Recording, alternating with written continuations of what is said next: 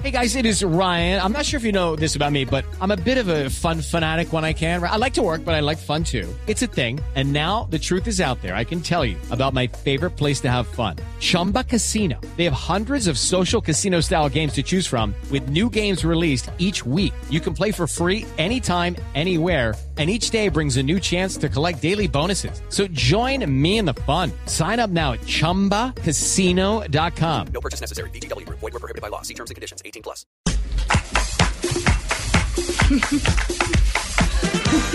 ¿Qué decir, don Andrés?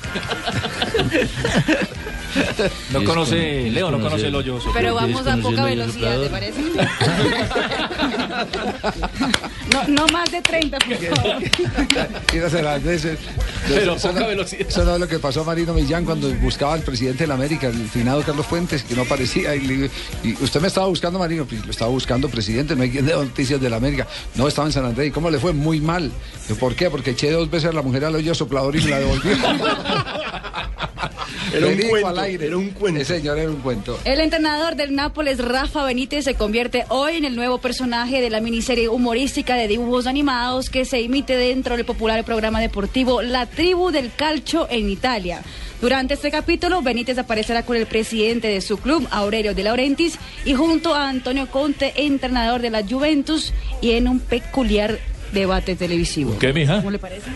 ¿Qué? Un agarrón Debate televisivo. Debate televisivo. Ah, El presidente de la Federación Internacional de la Asociación de Fútbol, o sea, la FIFA, Joseph Blatter, dijo hoy en Abu Dhabi que la Copa del Mundo de 2022 en Qatar se disputará en invierno en los meses de noviembre y diciembre. Invierno es como allá 25 o 26 grados eh, de temperatura. Exactamente. Yo brío. Dijo que no se podría hacer en los meses de enero, que también sigue en invierno. Entonces se correrán los calendarios deportivos de todo el mundo para que se disputen en noviembre y en diciembre, diciembre de 2022. Y Sarita Carbonero, que está a punto de dar la, dar la luz al primer hijo de Iker Casillas, Ah, ¿ya fueron los que quitaron la luz acá en el sector?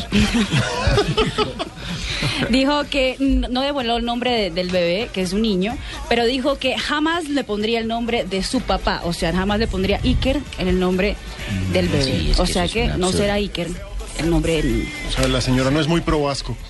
No, entonces, confirmado no va a ser. No va a ser Iker.